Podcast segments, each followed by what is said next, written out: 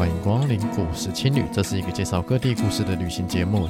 我是今天的主持人达叔。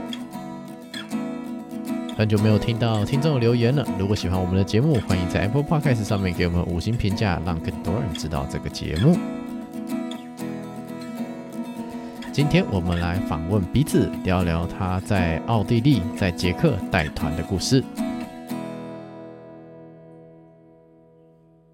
欢迎光临故事青旅，今天很高兴能够访问一位很久不见的老朋友鼻子，我们欢迎他。哎，大家好，我是鼻子。对，鼻子他自己有一个节目叫做《你家隔壁的旅行社》，也是跟我一样是在介绍自己旅行的故事。当然，他本身是在做导游领队、旅行社相关的工作，所以他的角度可能跟我这种我们讲说。背包客的精神会有一点不一样，不过我觉得没有关系，大家都是喜欢旅行的朋友，大家就是彼此交换意见、旧与新知、聊一聊天。那我们先请鼻子来自我介绍一下，可以吗？大家好，那我在疫情之前呢，就是我是在旅行社，然后做呃线控助理的工作。对，那那时候我们就是我们在公司，我负责的是。呃，欧洲的奥地利跟捷克这个路线，就是我们工作当然就是要规划，就是可能旅游团的饭店啊，然后可能餐啊，然后还会牵涉到一些，比如说价格啊，然后领队怎么样这些的，对。然后，但我自己也会去带团，就我们偶尔还是会去欧洲带团这样子。呃，我们自己啦，就是说，当然我们我本身并不是旅行业的，所以说我们不太知道旅行业的一些商业操作的部分。那我们大多也只听过导游跟领队这两个职业，可能一般人就分不太出来了。你要多的第三个叫做线控，这是什么意思啊？可不可以介绍一下旅行社大概是怎么运作的？那就是呢，我还是要先说，因为其实我个人呢，就是呃来做这个工作，其实也没有很久，大概。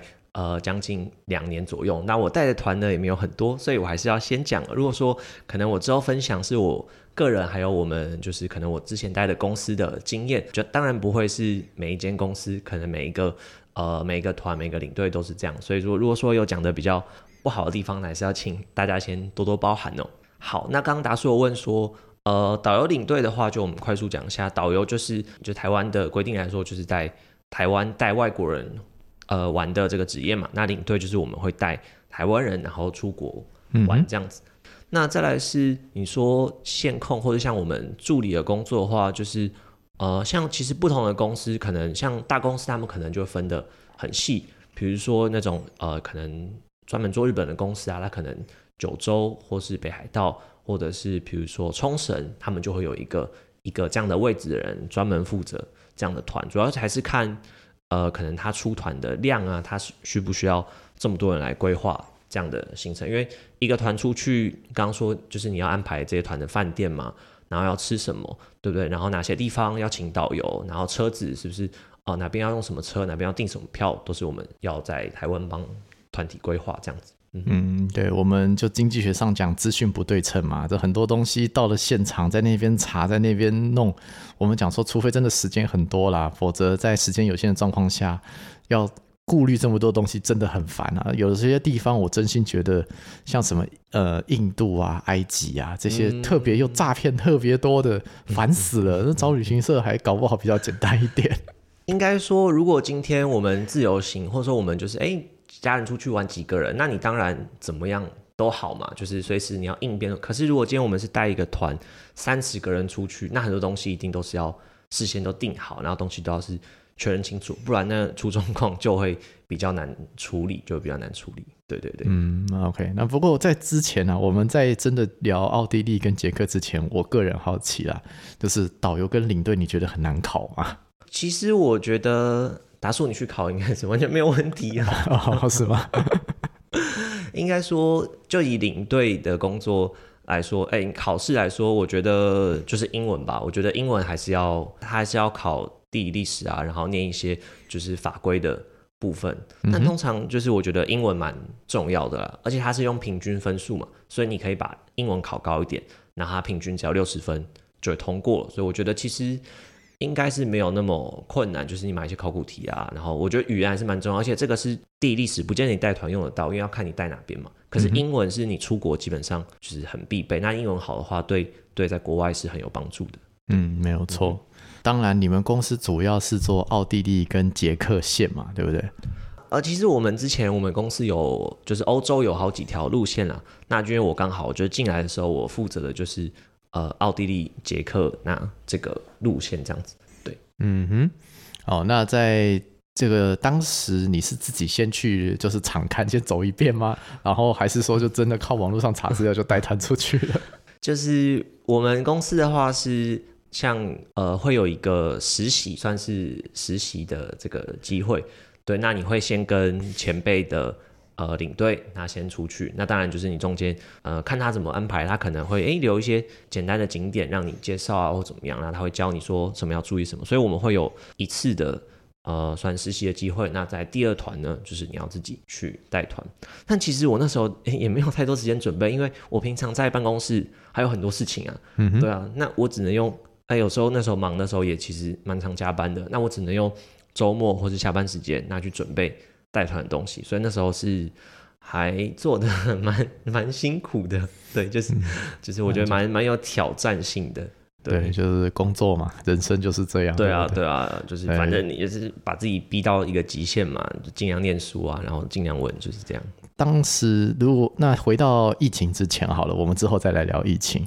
那疫情之前，你们带团出去大多会是怎么样带啊？奥地利啊、捷克大多是怎么走？嗯哼，好，那因为我们之前的行程算是比较一般的，对，那我们的价格也是比较呃平价的，所以当然就是我们不是不是那种这种特殊团啊，或是那种很深度的，所以大概就是十天为主。但你十天要走完奥地利、捷克两个国家嘛，所以其实。嗯，因为十天在那边大概就是七个整天，所以其实时间没有说就是说蛮刚好的，那就是走，当然就是最主要的那些景点，布拉格啊，然后可能去维也纳，然后去萨兹堡啊，然后去看一些就是湖这样子。对，嗯哼，嗯哼，对，差不多就是如果讲说背包客带父母亲或者是什么情侣蜜月什么的，对对，度蜜月还蛮多的，对对，差不多这样子，对，看一看拍拍完美照，蛮开心的。对对对，就是哎，你去，因为通常大大家去过就会去那些点。那你可能会说，哎、你有没有去那个点？那你不能说，哎、我来台湾，我来台北没有去一零一这样子，可能对对，一般人来说，他们就觉得啊。好像嗯，对啊，一些代表性的地方，代表性的地方一定会去。对对对对，但是这当然，这我们回归就是商业上的一些抉择啦。嗯、就是说，哎，今天可能这边基础设施比较 OK 啊，这边治安比较 OK，、嗯、那这边就是大家会比较方便，哎，比较方便 shopping 什么的、嗯、啊。总而言之，就是有各种的考量，最后弄出这一整套的行程嘛。嗯、那我们再聊，我们先聊这些比较代表性的地方好了。嗯、那我先问好了，就是。你们通常会先进奥地利还是先进捷克啊？呃，我们的话就是飞机是我们会飞到维也纳。市场上的话就是两种嘛，一个是顺时钟，就是逆时钟先捷克嘛，然后绕一圈再回维也纳。嗯、那不然就是可能是顺时钟，它可能就从维也纳，然后继续往它的，因为奥地利是算是比较东西比较狭长的，因为维也纳在东边嘛，它就是往西边，然后到湖区啊，然后去到萨尔茨堡，然后再绕。就是绕回捷克，那我们的话是逆时钟，我们会先去捷克，那捷克住四个晚上，然后奥地利再回维纳这样子。OK，所以是呃别的旅行社做法可能是奥地利绕完再绕捷克，嗯、对，都有，都有，你们是奥地利。然后捷克再回奥地利，对对对对对，OK，对没关系。就是呃，我们讲到欧洲，其实都会先问四个问题啊。那这四个问题因为是彼此独立不相关的，所以大家就可能厘清一下这样子。嗯、当首先第一个，它算不算是欧洲？那很明显它是中欧嘛，那这一题就不用回答了。嗯、那那再来第二题是说，哎，它是不是用欧元？再来是说它是不是欧盟？然后再来是台湾人能不能用申根免签待遇进这些国家？好，其实以奥地利、捷克来说呢，这个人都超好回答的，因为他们都是欧盟嘛，然后也都用欧元。但是捷克它还有保有自己的捷克的克朗，所以我们通常我们去当地，我们会我们会去就是带大家去换那个捷克的克朗。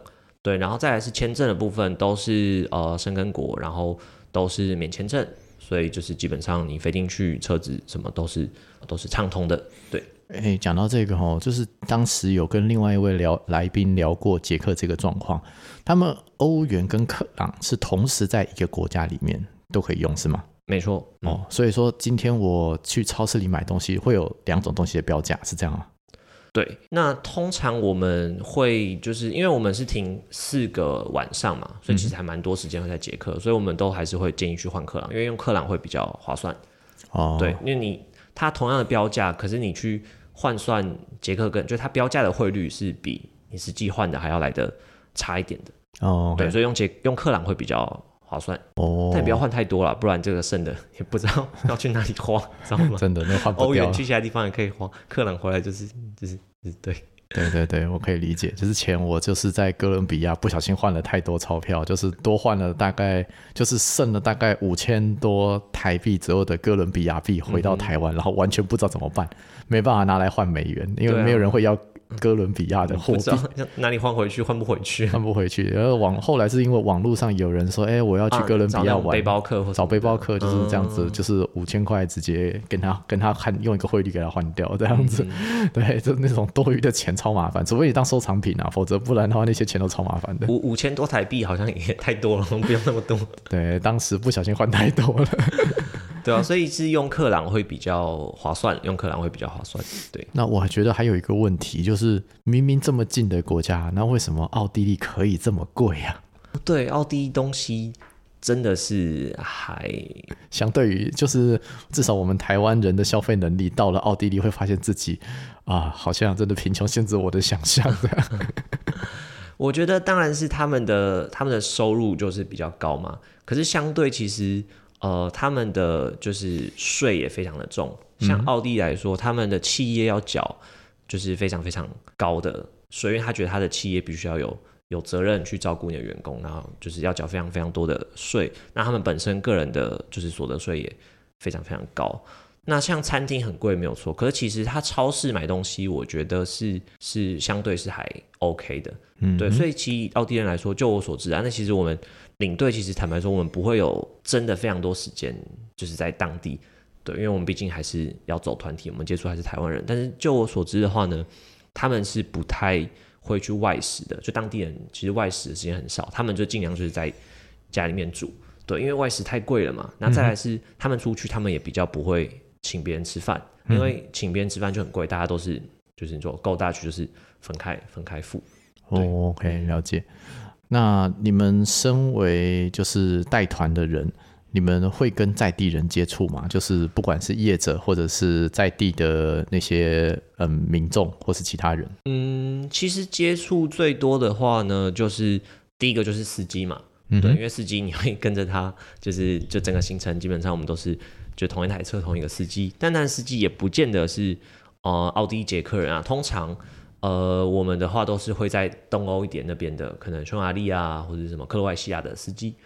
那我有接触过一次奥地利的司机，他是一个就是接驳车，就是我们因为我们从饭店，然后隔天要坐飞机嘛，那我们早上的话是换一个接驳车，那他是一个 哦，这个可以分享一下一个小故事，就是呢，因为又换司机嘛，因为我们前面的旅游团司机已经结束了，那我们隔天接驳是另外司机，所以我晚上我要打电话给他说。哎，那明天我们是几点啊？跟他确认一下是不是他，然后电话有没有对？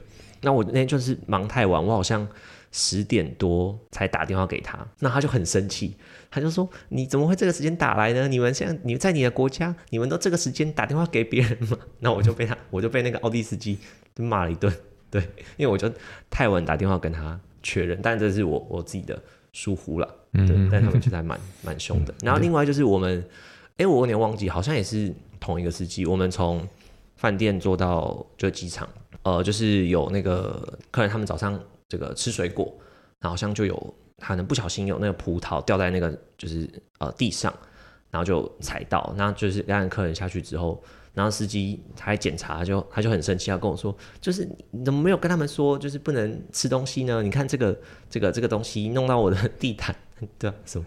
然后我被他骂一顿，然后我说啊，不好意思，不好意思，赶快把就是。清掉，对对，對，他本来还要跟我收一个清洁费，对，啊、我就是一直跟他抱歉这样子。对啊，就这种东西嘛，就是客人的行为其实也蛮难控制的，对啊。对啦，就是有时候就我觉得是互相尊重，毕竟每个国家他们的规定啊文化不一样，对。嗯、然后你刚刚说当地人的话，除了司机之外，就是呃导游，但是导游因为以奥地利、捷克都是。算是亚洲旅游非常成熟的国家嘛，所以他们的导游大部分都是呃都是有台湾人，然后也有就是大陆人。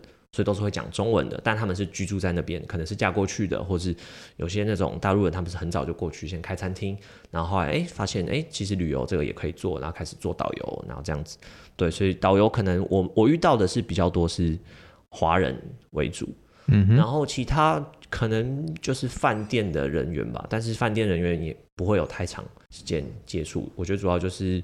呃，可能顶多餐厅的老板啊，因为你每次要跟他订餐嘛，然后去跟他打个招呼啊，然后导游，那再就是司机。当然，有些人他们会可能运用自己可能下班时间休息的时间啊，让他们去去附近走走啊，认识当地人，那当然也是有。对对对，有生活生活了。另外，我觉得蛮菜的，所以我刚 结束之后，我就是在准备明天的东西，我没有太多时间去走，我就是在 看明天就是要注意什么东西啊，要讲什么啊，哦、然后餐再确认一下，然后这个船怎么样？哦，对对对，不是那种说结束之后还顺便去夜店什么的。呃、我还没有，就是我还没有那么老经验，我都是很战战兢兢的带完我的每一团。对对对、啊、对对对，那老司机有老司机的玩法。对对对，好，那我们回来聊聊，就是比较代表性的旅行好了，就是在通常进维也纳嘛，对不对？那维也纳虽然是一个很贵的地方啊，但是很值得看嘛。那你对维也纳有什么样的认识或者理理解呢？嗯，好，那我觉得，我觉得一个可以分享一下，就是哦、因为大家不知道你对维也纳的一个第一印象是什么？觉得维也纳好像什么最有名？音乐之都，没错，就是音乐之都。所以通常，呃，维也纳晚上的话，我们都会就是问客人说，哎，要不要去听维也纳？它就是里面的音乐会。然后它其实那边音乐会也很多不同的不同的厅啦。它有什么？就是有金色大厅，然后有库尔萨隆，然后有这个国家呃歌剧院。我们比较不会去那个剧院听啦，对。但它其实有蛮多不同种类的音乐会。嗯，对。然后像我自己听过，我觉得很印象很深刻，它是金色大厅的音乐会。拿那个音乐表演的时候呢，他们的表演者是会穿那种中世纪他那种服装，会戴一个假发，然后他们就是穿着，就是穿着是还蛮，我觉得蛮特别的。然后它的音响效果非常非常的好，就是它那个音乐厅应该是也是就是有一定的时间，可是它的共鸣效果非常非常的好，就是它号称呢，你在这个音乐厅的。每个角落呢，那你听到的声音的，就是大小都是就是非常非常好，差不多的，所以它就有一个非常好的共鸣的设计，我觉得很棒，而且没有冷气。那那在里面没有冷气，这样舒服吗？OK 的，其实是其实是 OK 的，对对对、oh,，OK 对。哦，在那边没有冷气，这样舒服吗？其实蛮多，就是至少我去蛮多的欧洲的饭店，可能通常是比较旧一点饭店，他们都没有冷气。嗯，对，因为过去就是还没有那么热的时候，真的是其实不需要冷气，他们都会有暖气，但是可能非常多 都没有冷气。对，他跟你说，你跟我说啊，那么热怎么办？他说啊，你就把窗户打开来。对，但我觉得这也是，当然是因为现在气候有变化，不然过去真的是其实不需要冷气的。是，对，对啊，那个时代一直在变化。对啊，现在就是全球暖化，然后对啊，热浪什么的。对啊，最近那个澳洲也是拼命买冷气，以前澳洲都没有在买冷气的。对啊，对啊，对，这世界变化是蛮多的。对啊，那在那边就是除了听音乐之外，大家还会通常带哪些景点？很多宫殿，还有很多的历史故事在那边，对不对？嗯哼。那像我们通常的话，呃，通常一定会去的就是呃熊布朗宫。嗯哼，对，熊布朗，然后它是它又叫做。呃，美泉宫，还有叫做美泉宫，嗯、那它是呃奥地利哈布斯堡王朝一个一个非常有名的一个女的国君，那玛利亚泰瑞莎，然后她去盖的。对，嗯、那因为其实，在就是整个奥地利玩，你会看到非常多就是跟玛利亚泰瑞莎有关的建筑啊，然后它的这个就是它的这种鹅黄色，就是玛利亚泰瑞莎黄。熊布朗宫的话，我们是会带过去，那会有导游，因为像他那边规定是，你没有导游的话，你是没有办法就是进去。自己是不能导览的，我们领队是不能导览的，对，一定要请当地有牌照的导游，对，然后他会带你。那你自己自由行的话，可能就是你只能租他那个耳机啦，对，他的耳机导览，嗯、对。但我们的话，我们就会请导游，然后带大家进去，然后看一下。像里面最有名的就是有，呃，因为莫扎特小时候呢，帮玛利亚泰瑞莎表演，对，所以有一幅画，他就是描写，就是莫扎特，他就小孩子嘛，然后去那边表演，然后有。玛利亚泰瑞莎他们就是在听，然后有很多他的话，然后其实就是一个皇宫啦，就是他们这个呃他们家族啊，然后他们还有很多小孩，十几个小孩，对，然后蛮胖的，对，然后他们皇宫就是在这边生活的一些事情。对，它是那个建筑物是那种巴洛克式的建筑，对对对，对不对？它是很多繁复，很多什么涡卷什么混在一起，那种很多细节可以看。对，但是它其实没有像你说真的要比那种很华丽的，比如凡尔赛宫是没有到那么华丽。对，它它相对没有到非常华丽，但它还是算就是蛮有蛮有特色的，我觉得蛮有特色。它整个颜色是黄色啊，然后它前面有一个。一个喷水池这样子，有它自己的风格在。对对对，然后后面有一个后花园，整个整个皇宫很大。那我觉得这可能顺便问一下好了，这种宫吼是不是在里面大多不能拍照？呃，没错，对，哦，对，所以这个宫也是状况也是一样的。是的，是的。好，没有关系，这个每个地方都有每个地方的规矩，我们就只能说遵守啊，嗯、对不对？另外，我想就是分享一下，就是像我们在规划团体啊，然后像就是我发发现一些状况，因为像。奥地捷克就是越来越多的观光客要去嘛，那不管是台湾人也好，或是外国人，所以像过去他们可能停车，比如说那种巴士啊，停车是不用钱的，他们就是你就停在停在他那个墙边嘛，反正大家下来啊就走进去。他们慢慢就是会规划出停车场，然后要开始收停车费，而且他可能是按时间计算，比如说呃一个小时你停超过或四十分钟，那超过他会再跟你。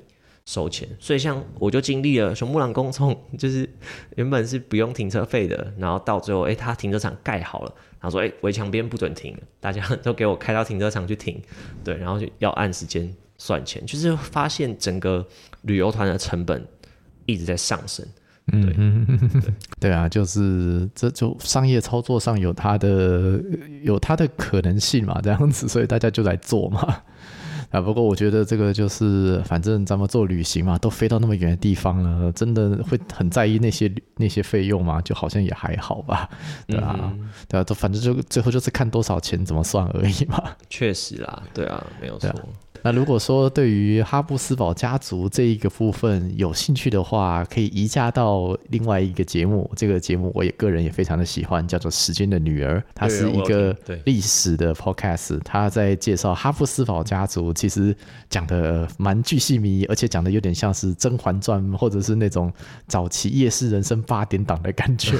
我真的觉得那个故事我非常的喜欢，推荐这个节目给各位听众啊。这当不过那个哈布斯堡家族这个部。部分，它毕竟真的是啊，什么儿女情长、力权力斗争有点太多了啦。咱们旅行哦，不是在看八点档，咱们就直接往下一个城镇然后走好了。那通常维也纳结束之后会直接进捷克吗？对，我们通常早上我们在维也纳，就是刚刚说去熊布朗宫玩嘛，然后我们就会进到捷克。那我们第一天晚上就会住到布拉格里面。对，嗯、对，布拉格其实也是一个还蛮美丽的城市，对不对？嗯哼，没错。呃，其实我个人我真的非常喜欢布拉格，而且因为像我们的话，我们会在布拉格住到三个晚上，所以其实相对是有呃算比较多的时间，我们可以好好来认识这个城市。因为布拉格它是就是这个呃千塔之城，那它有非常非常多的就是非常有特色的建筑，各个时期的建筑物都有。对，那它有就是老城区，那有新城区，那有非常多的呃博物馆。有非常多的小吃，然后酒吧，然后晚上也是超级热闹。就是就是它新旧，然后就是现代，然后都我觉得都看得到，是一种新旧并存的感觉。没错，没错。那它也是有分所谓新城区、旧城区这个样子吗？嗯哼，是没错。对啊，那你个人喜欢旧城区还是新城区？呃，其实它的布拉格的新旧城区。就还蛮近的，对，就是走路应该可能十分钟以内走得到吧。因为它其实它的新城区就是旧城区，它其实新城区也没有很新啦，也是大概大概将近百年前。它只是说相对旧城区呢比较新的地方，它叫它。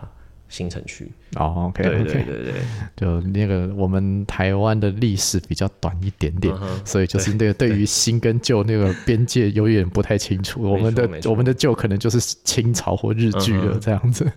那另外的话，我觉得假设大家之后要去捷克玩，或者是你要跟团的话，就是我还蛮推荐你可以选，就是饭店是住在就是徒步区，因为这些都是徒步区，这些车子基本上。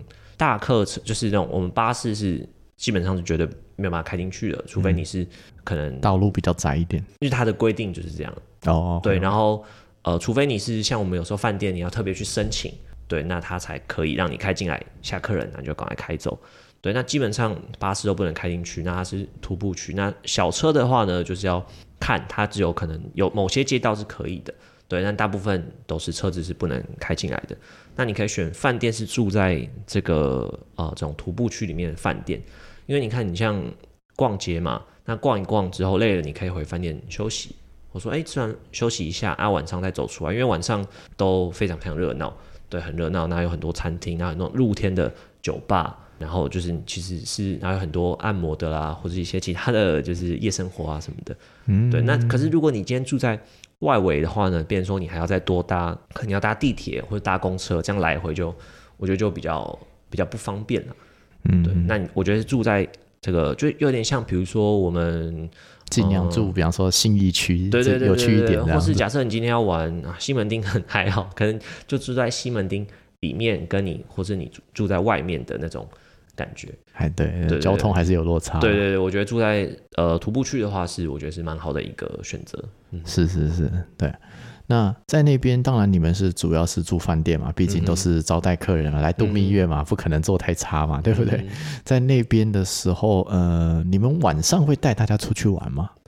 通常不会，因为通常啦，你知道旅行团就是 行程都会排的现在比较满，就一一般来说，除非你是走那种长天数的。对，特殊的，通常可能呃八点，一般就是八点就要出发嘛。嗯、那你八点要出发，你可能你七点就要去吃早餐了，对不对？吃早餐。那如果没有换饭店，还要要换饭店，吃完你还要拿行李嘛。所以通常我们从早上八点就玩玩玩到晚上吃晚餐，可能六点半七点就已经十几个小时。所以通常一天行程都蛮累的，晚上比较不会再排。所以其实像我们在刚说维也纳的音乐会，我们没有，我们其实没有把它含在。行程里面的，因为对有些人来说，他已经从早上八点 玩到晚上八点了，他还要再去听，可能八点半听到十点半的音乐会，回到饭店，很十一点，真真的是很累，嗯，对，真的是很累。有些人，嗯，对，像像这个，我们就是，哎，你要参加，但我们晚上有其他活动，比如说，呃，捷克有那个黑光剧，嗯，就他们就是当地他们这种算是晚上才看得到的剧，对对对，黑光剧，然后这个就是，哎，你可以选择你要不要，就是，哎，要不要报名？然后我说，哎，你不想，我想要逛街，或者我想要休息，那没关系，那就是你就自由的时间。所以通常晚上比较不会排在固定行程表型，因为行程表的行程，我们就是领队一定要带带大家去走到嘛，因为你没有走到，你就是你这样就是违反就是当初的这个合约，这样是这样。对对对，契约精神。对对对，就是有排的一定要带你去。对，是是是，对啊，那个就回归，就当然这个怎么控制所有的行程，这个真的就是看。呃，领队本身的本事啊，对对，我觉得控制时间真的是对领队来说是非常重要的一件事，因为客人就是花了这么多钱，然后坐这么久的飞机，他的时间就是金钱嘛，你要怎么让他在有限的时间可以有最好的体验？那我觉得就是领队非常非常重要的一个工作。嗯，没有错。嗯，那这个可能就我们讲说背包客跟领队跟导游之间的差别了。嗯，当然，我们背包客的话可能会比较 focus 说，哎，这边有没有城市 walking tour 之类的。嗯，那这种 walking tour 的行程，你们可能不会走，对不对？我们就是会有导游啊，对，对对对，我们会请当地导游，然后来，他们都是非常非常专业，他们都是。可能住在那边也住了十几二十年，都就是可能都结婚生子啊，就是非常非常熟悉的。然后然后是有牌照的，因为其实很多大城市，像呃布拉格的城堡啊，然后萨尔茨堡的城堡那些，都是你一定要有当地的导游证的。对对对对，对，其实我们也都知道，很多 walking tour 的那些所谓的导游，真的就参差不齐吧，我只能这么说。对。对，甚至也有碰过那种完全不太会讲英文就出来 walking tour 的导游，这真的是听看听了也很痛苦。对啊，那个就是变成说你自己要去衡量啊，对，你自己要去承担那个导游水准的那个。但是因为像我们，我们如果比较常去，你都知道，大概就知道说，哦，这个导游很棒，这个他讲、嗯、讲，比如说这个特别会讲历史，嗯、我说哎，这个很很幽默，那你通常在请的话，就是你就会知道那个状况这样子。对，没有错。那布拉格在这边通常会待到四天嘛，对不对？你们还会带哪些比较代表性的景点呢？嗯，那像是呃布拉格的话，它其实邻近有一些小镇，像是有这个温泉的小镇，有卡罗维瓦利跟马里安斯基。那通常我们会选一个，然后过去。那另外的话，它在算是布拉格的西，就是西南边有这个克伦洛夫，那它就是叫什么 CK 小镇。那它也是基本上就是你去捷克玩，大概基本上是不能错过的的地方啦。CK 小镇听起来蛮强的，这是什么？这什么东西啊？因为它的名叫做 Saski Krumlov，所以简称就 CK。对 对，对但我觉得真的是非常值得去的一个地方。这主要有什么呢？呃，因为它也是就是捷克一个主要的大河伏尔塔瓦河的一个算它的一个曲流的弯曲的地方。嗯哼，那就是它主要的城镇就分布在这个曲流的两边。嗯哼，很比较平。然后它本身呢是一个城堡。对，它整个就是有点像一个要塞，所以你进到城镇，你会过一个大概可能十几公尺高的很大的城墙。嗯，对，进到那个城市，你会过一个超高的石墙，然后进去之后，它有地方，它有有一些塔可以爬，那你会慢慢的，它有斜坡嘛，你就爬到这个整个城堡上面，那你会走回那个城墙，再去俯瞰整个小镇的风光，或是往外面看。嗯，对，那真的是非常，我觉得是。真的非常非常推荐。嗯，那另外的话，像是呃，我觉得蛮有趣的啊，因为像是他们之前有一次这个水灾，那这个好像城堡还是什么桥被冲掉了，那台湾是有捐钱去帮他们去修复，就台湾有捐钱，嗯，所以他在那个城墙上面呢，他有一个牌子，就是什么呃，谢谢台湾这样子，所以台湾的名字是在那边有一个金色的牌子在那个城墙上面，然后我们都带客人去看，说哦。其实台湾在这个国际上也是不遗余力的，就是就是支持，就是其他国家这样子，蛮有趣的。嗯、对啊，就是台湾，就是我们在这一波疫情下来啊，确实就是大家国际之间彼此帮助，这还蛮重要的。我看在疫情之后，好像其实捷克跟台湾的关系也是有蛮多的进展。呃，因为他的市长是之前有在台湾念书。嗯哼，所以他本身，因为他有来过台湾，嗯，那他本身对台湾的印象就是很好，因为通常外国人来过台湾，嗯、通常印象都会蛮好的，对不对？嗯、我们台湾人人情味也蛮重的，对对对对，因为他有来过台湾念书，所以他他懂台湾啊，他本身就很喜欢台湾，嗯，对，所以他才算是比较亲，算是亲台的的市长这样子，嗯哼，对。那而且我们讲说这种呃国际上的事情哦，其实也都会影响旅行社这边的发展嘛，对不对？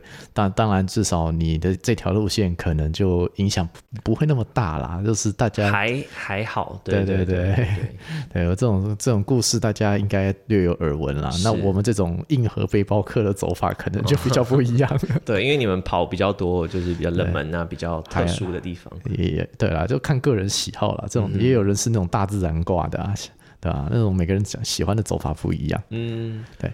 刚讲到说，除了布拉格之外嘛，那因为其实会比较建议说住在布拉格，这样变说你你中间的小镇你可以啊、呃，比如说像我们就游览车过去，啊玩个半天，嗯、那再回来，嗯，就你就不用特别就是、呃、住在另外的小镇再多住一晚上。对，那当然他们那边像卡罗瓦利。它也有一个就是非常有名的普普饭店，它就是非常非常有名、非常非常知名的。我不，因可能不会到很豪华，但是就是它是有在那个电影里面都有拍摄的那个美景。对对对对对，当然也是有这样的饭店啊，就是看你们的选择。那像呃 CK 小镇的话，它的话好像五星饭店，我像应该有个一两间，但不是很多。嗯，对。那因为它本身它整个小镇都是世界文化遗产。所以说，你这些旧的饭店，你的格局你是不能，你是不能去改变的，你是不能随便那边盖一栋，就是就是二十层楼 五星饭店不行，嗯，因为你一定只能从它旧的这个建筑风格去去去改，对，它饭店不会是那种很新或很豪华，但它会蛮有特色的，那格局很奇怪，对，哎，没有关系，我觉得就是要享受这种奇怪，对对 对，就是他们当地的这种风格，然后都矮矮的啊，然后就是可能这种斜屋顶啊，然后这样。格局这样子，嗯，那我们再往下走，就是出了布拉格，然后出了那些小镇之后，嗯、你们就会再直接绕回奥地利了吗？对，我们就是会布拉格就是往西嘛，那我们通常会在可能可呃是一个小镇住一个晚上，然后就会慢慢往往南，那进入就是奥地利的西边这样子，进入奥地利的西边。嗯那那我想问你，那如果你想到奥地利最有名的名人，你会想到谁，或是最有名的？呃，莫扎特。没错，没错。所以呢，就是因为旅旅行团他们就是要排当地大家最知名，那一定说，哎，我们去就是要一定要去看的，那就是莫扎特他的故乡。嗯哼。那因为莫扎特他是呃算是萨尔兹堡这边的。人，嗯哼，对，那当然他有住过，他小时候好像有住过圣沃夫冈湖啦，就是附近的湖区。那后来可能长大一点，他们家就搬到这个就是萨尔兹堡，搬到市区。嗯，对，想要住乡下，然后长大 搬到比较市区。然后后来他当然也有住过维也纳嘛，因为维也纳是音乐之都，他那边要工作比较方便。嗯哼，对，所以我们就去到。就是呃莫扎特的他的故居，嗯，对，然后去那当然 就是呃可能大家有听过莫扎特巧克力啦，就去一定会买的伴手礼。但其实莫扎特巧克力呢，跟莫扎特本人呢是一点关系都没有，只把莫扎特的头呢印在巧克力上面。啊，这有商业头脑嘛，蛮聪明的，对，卖的超好，卖的超好。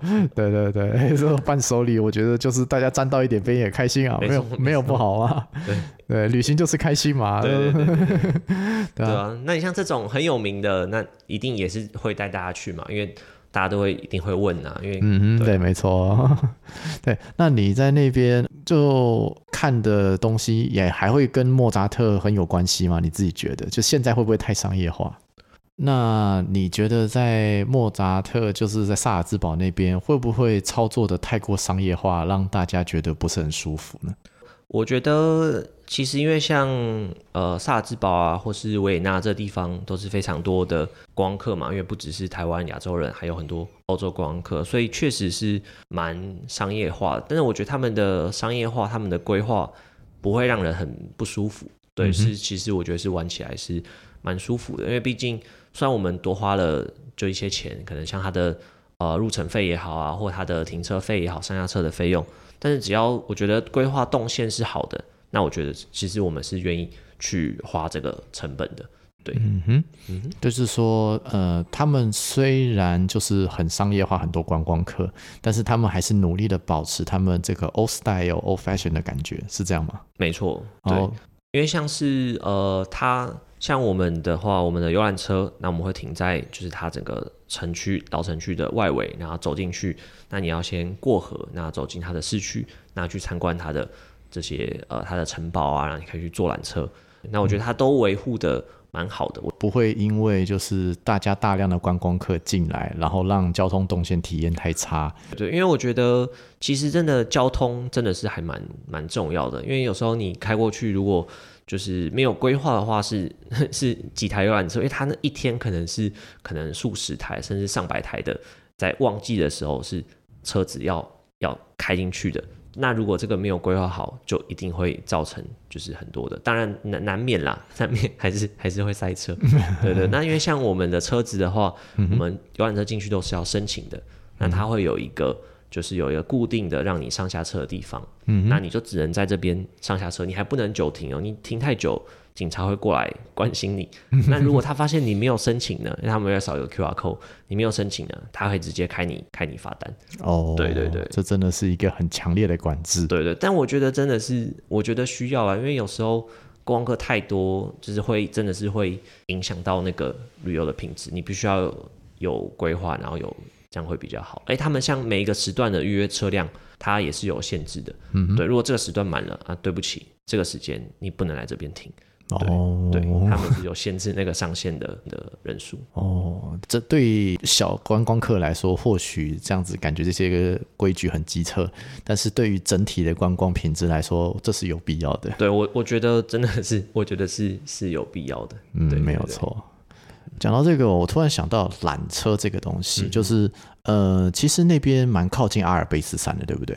呃，就是奥地利的西半部就是阿尔卑斯山的，所以那边是可以坐缆车上阿尔卑斯山，是不是有这一段呢、啊？我们的行程应该是没有这样这样的行程，通常是要到瑞士，哦、对，瑞士才会有那种高山的缆车。哦，但是我们的缆车它像萨尔兹堡的话，它是那个就是上城堡的。OK，哦，上城堡，上城堡。那像湖区的话，它有就是上到高山的岩矿了，就坐缆车上去，然后去参观它岩矿，然后再出来这样子。OK OK，那个就是虽然可能各地的缆车都有自己有趣的地方，因为这种交通方式在台湾真的是比较少见一点。对啊，都到了欧洲或许体验一下还不错啊。对对，我觉得还蛮有意思的。对，那就是接下来以鼻子这边带团的经验呢、就通常这一段行程，我们看到什么，不论是什么古堡啊、城堡啊、堡垒啊，然后甚至可能还有教堂或者什么宫殿这些建筑物，巴洛克式的、哥德式的，可能都有。我个人好奇哦，就是这些建筑、这些景看多了。虽然可能才十天了，但你觉得会不会让观光客，就是你的客人们看到腻掉？你自己觉得？我觉得真的就是这个，就是见仁见智啦。是因为大家来自台湾不同的地方嘛，那背景都不一样，所以可能有些人他们真的是很喜欢这样的建筑，他们喜欢，那就就就没有问题嘛。但有些人可能他就觉得，哎、我知名的有拍到就好，那我其实我是想要来。买东西，或者我只想来享受这样的风格，嗯，那这个的话就不一定。但是我觉得啦，就是像我自己，就我们在在安排行程的话，那其实我们的行程是不会排到非常满的，嗯，就是我们会有一些自由活动的时间。那可能自由活动时间呢，那它的餐就是没有含的嘛，因为你通常要吃饭。你就是集合啊，然后至少要花掉可能一个小时嘛，至少至少集合，然后大家一起用餐，然后用完，然后解散。所以，我们自由活动时间，那餐就不会喊。那这样的话呢，大家就有更多的时间，你可以去做你自己想要做的事情。嗯，对。那通常我们会安排在就是布拉格，然后萨尔茨堡跟维也纳。嗯，那你要逛街，你去逛街。那你如果想要，比如坐缆车的，那我们可以帮请导游帮你安排。那如果你想要去博物馆，那你可以自己去买票，或者哎，我们。帮你买票，然后带你进去看某个博物馆，或是你要去爬什么塔，你要去拍照的，对，所以我觉得这样的模式是比较可以符合大部分的需求，而且我觉得未来的团体旅游也会朝这样的趋势，因为像我们之前的我们一个团呢，我们一个奥地捷克的团，它不是只有一种行程，它可能会有就是两三种不同的行程，可能有些人他是几乎是全包的，他每一餐每个行程都有含，但有些人呢，他可能是。呃，十天他有可能四五餐他是没有含，是对。那有些人他是可能哎，十天可能只有一两餐有含，嗯，那他的团费就会比较便宜。可是他相对他就会有很多自由活动，他很多空的这个时间，是。那这种都是年轻人他们会喜欢嘛？他觉得哎，我就是没有要花那么多钱啊，可是你给我时间，我有办法就自己自己自己找东西吃啊，我有想要去的地方，我可以做很多功课，是对。所以我觉得这样是可以符合。大部分的需求，而且我觉得是未来的趋势啊，因为现在就资讯越发达嘛，其实大家资讯都找得到，你其实不需要把所有的东西都塞到里面去，对啊，那可能并不是他想要的嘛，那我觉得这样反而是符合哎团体旅游优势，那我又可以有一定的自由度，嗯，自己的体验，重点是自己喜不喜欢，对，重点是你去找你喜欢的东西，可能我们帮你解决掉。这种交通不方便啊，嗯，然后这种就是有些东西要先订啊，有些要预约啊，这种比较麻烦的事情。对对对，这有些东西真的其实跟团比较简单一点，对，就是这都回归市场机制啦，这样子。对对对，就是还是会有这样需求的人，那我们就是尽量去把做到最好，这样。就是那我们最后来聊聊好了，就是。针对这种团哦，当然你们自己在做商业、在做品质的控管上会有一些妥协啦。那有没有鼻子个人觉得，其实就是如果我是一个硬核背包客，可以挑战的点，啊、就是不可能不在这行刚刚聊的行程内的哦。那就是、自己对自己或许可以去的这样子，就是呃，当然可能跟你们的团就是或许没办法规划进去这种这种点。那通常我也没有去过，你知道吗？我去的都是游览车可以到的。OK OK。当然，当然还是会有一些遗珠之憾啊，因为毕竟，就比如说你说湖区，那那边就大大小小这么多湖嘛。是。那我们就顶多就去最有名的哈什塔，就是明信片的那个湖。是。那可能再挑其他另外一个湖。那你说每个湖每个湖都有游船呢？对啊。可是我们不可能每个都做啊，不可能啊。我们就是做一个嘛，就做一个，嗯哼，最漂亮的或是就是最有名的。对对啊，就是挑一个做。对，那盐矿有好多个盐矿嘛，那边有哈什塔有盐矿，然后有哈拉因盐矿，有国王湖盐矿。那我们我们就只能就挑一个去嘛。是，对啊，可以，如果说你真的很喜欢的话，你可以都去。对，如果自己的话可以这样干啦。对，啊，如果说最我觉得还蛮遗憾的，就是应该就算是呃哈修塔特湖的的盐矿吧，嗯，因为它就是要我刚说要坐缆车上去嘛，嗯哼，那上去它整个参观时间。记得是要两个到两个半小时，嗯、就是那光盐矿本身，它的导览啊，它里面的活动，哦、然后上去下来可能就三四个小时就没了。对对，那我们不可能，我们没有时间在一个地方，就以我们之前没有办法在这个地方停留这么久。嗯、而且你光这个盐矿，那你湖区本身你要不要逛？对不对，在湖这边，它这个湖边你要不要去拍照？然后就，就不太可能在一个地方。就是至少以我们之前行程是没有办法在那边停这么久，所以我就觉得蛮比较可惜一点。对，没有关系啊，或许反正我们这个可能叫产品线啊，就是之后这些产品线在可能多多少少会变化嘛。嗯、而且我们讲说这一波疫情其实大家影响也真的蛮多的，对不对？嗯、那就是鼻子这边针对这一波疫情，你有什么样的见解？就是之后你觉得旅行社如果也带这种欧洲团会变成什么样？你自己觉得？好了，我这个就是这个很之前哦，这个人微言轻啊。但是就我刚刚说，我觉得呃，未来应该会慢慢趋向，就是更就是更轻量化嘛，就说行程会更空，让大家有更多的自由度。因为其实旅行团的演变是从过去可能很每个地方都要签证嘛，那很难出国，你出国一次就要玩个。呃，什么就是大东欧可能十十五天或者什么？哦，对，哎，对，以前有那种什么英法德和，我不知道，就是我没有经过那个时代，可能一直玩个二十五天。呃，对，好像有这种的，什么二十五天十六国，什么对，对，对，对，有这个时代过，一次也是玩个二十天这样子。因为过去的团体旅游一开始是这样，因为资讯比较不发达，然后出国又困难，那出去是要办很多手续，是对，那。那慢慢就演变，变成说，哎、欸，那好像不需要去走这么多国嘛，可以变成可能三国，然后双国，啊、那现在到单国，慢慢深度。啊哈，对对对，对啊，所以旅行团它是慢慢会它的形态是会改变的。啊，对啊，那我觉得未来啦，我自己会觉得，如果说像双国或单国，然后呢，我们这样走完，但是它有更多的自由度，更多的自由活动的时间。然后让大家可以去去发挥的话，嗯、那你保有团体旅游的优势嘛？因为我们用团体的房间，嗯、那房间啊，对交通啊，对，交通是有游览车，啊、是包车的，对啊，很简单，是对。然后价格的话，其实坦白说，团体还比真的比较便宜。对，如果以同样的饭店，就我敢说，就是我们安排这样的饭店，你去一个一个订，就是一定不会比较便宜。对，对一定。如果是就是我们安排这些饭店，那你一间一间自己去订的话，一定会比较贵。对，没错。当然，可能不是我们安排每一间饭店都是你喜欢的饭店。对，但至少我们可以确定说，我们这样的安排价格啊，然后车子大家去谈是会比较划算的。那你说你想要深度，你想要去，比如说像大叔可能喜欢历史嘛，嗯、那你就可以在自由活动时间的时候，你就是花一整天在你的的博物馆里面。嗯哼，那我觉得这样子未来，我觉得是会比较理想，然后是会有比较有竞争力的的。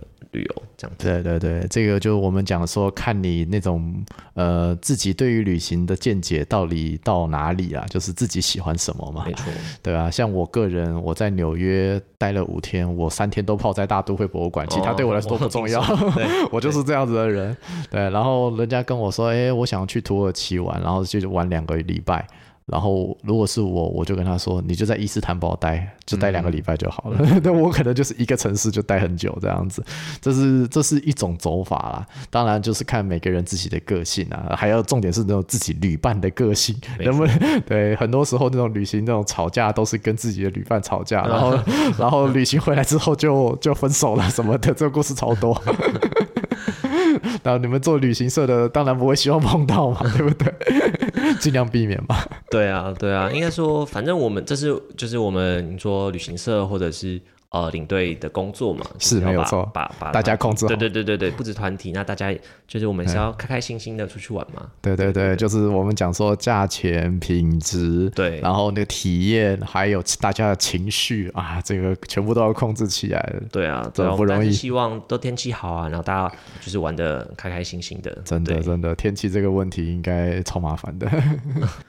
好，那今天我们非常谢谢鼻子精彩的分享。那我们就是背包客还有领队之间这样子聊啊，确实也聊出不少火花嘛，蛮有趣的，对不对？